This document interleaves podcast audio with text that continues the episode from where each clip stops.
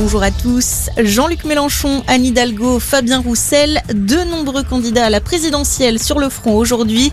Le chef des Insoumis sera l'invité de TF1 à 20h. La candidate socialiste, elle, sera à Lille.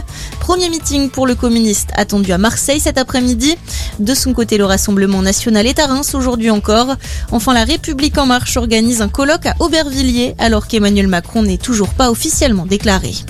La décrue de l'épidémie se poursuit. 214 000 nouveaux cas ont été enregistrés hier contre 345 000 il y a une semaine selon Santé publique France. 32 000 personnes sont hospitalisées au total. Assouplissement temporaire de l'utilisation des centrales à charbon, c'est ce qu'on découvre aujourd'hui dans un décret paru au journal officiel.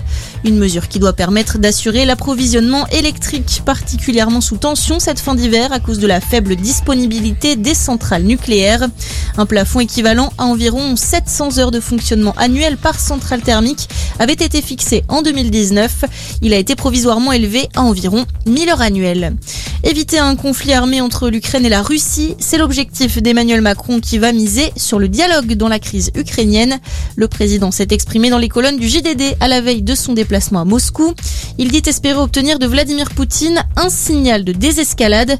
Le chef de l'État se rendra ensuite mardi à Kiev pour s'entretenir avec son homologue ukrainien. Le mauvais bilan des salles de cinéma, la fréquentation ne parvient pas à retrouver son niveau d'avant la crise sanitaire, a annoncé aujourd'hui la ministre de la Culture, Roselyne Bachelot, qui précise que les cinémas et les spectacles vivants enregistrent 25% de spectateurs en moins qu'à la même période il y a deux ans. Et puis les JO de Pékin, peut-être le doublé pour Perrine Lafont. La Française tentera de décrocher une deuxième médaille d'or en ski de boss à midi et demi. Notez que la descente de ski alpin homme a été reportée ce matin à cause des vents violents. Merci de nous avoir choisis. Passez une excellente journée.